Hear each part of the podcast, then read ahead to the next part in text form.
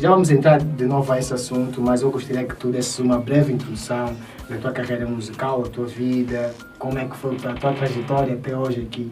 Dá um bocado aqui os nossos passageiros da primeira. Uh, eu sou Nani Bravo, para quem não conhece. Yeah.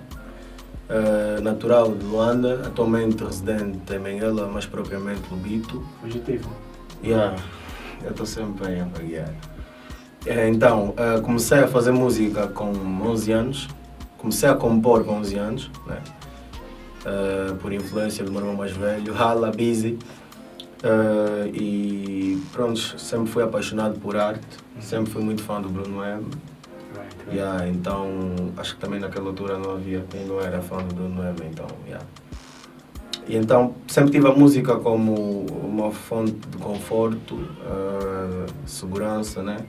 refúgio, sempre simbolizou refúgio para mim, então, yeah, então nunca parei de fazer.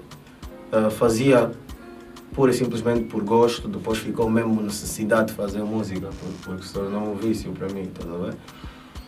É basicamente isso. Nesse processo todo, qual foi a tua primeira música ou a tua primeira composição?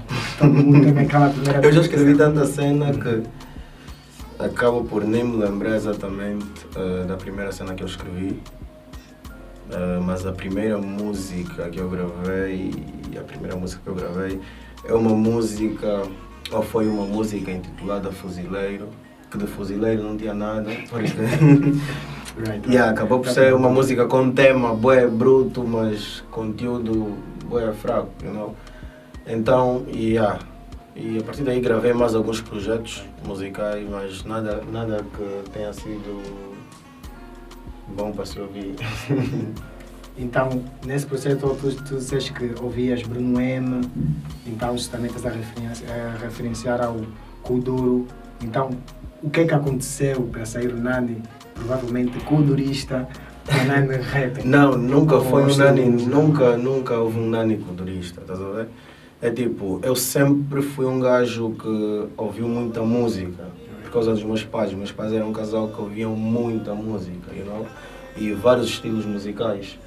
E pronto, eh, eu identifiquei-me sempre mais com o Kuduro, especificamente do Bruno M, porque também não era qualquer coisa que eu ouvia. Yeah, então, eh, mas por influência das pessoas com quem eu convivia, alguns amigos um pouco mais crescidos, meu irmão que consumiam rap, eu comecei a consumir rap e acabei por me identificar muito mais com o rap e depois comecei a fazer também.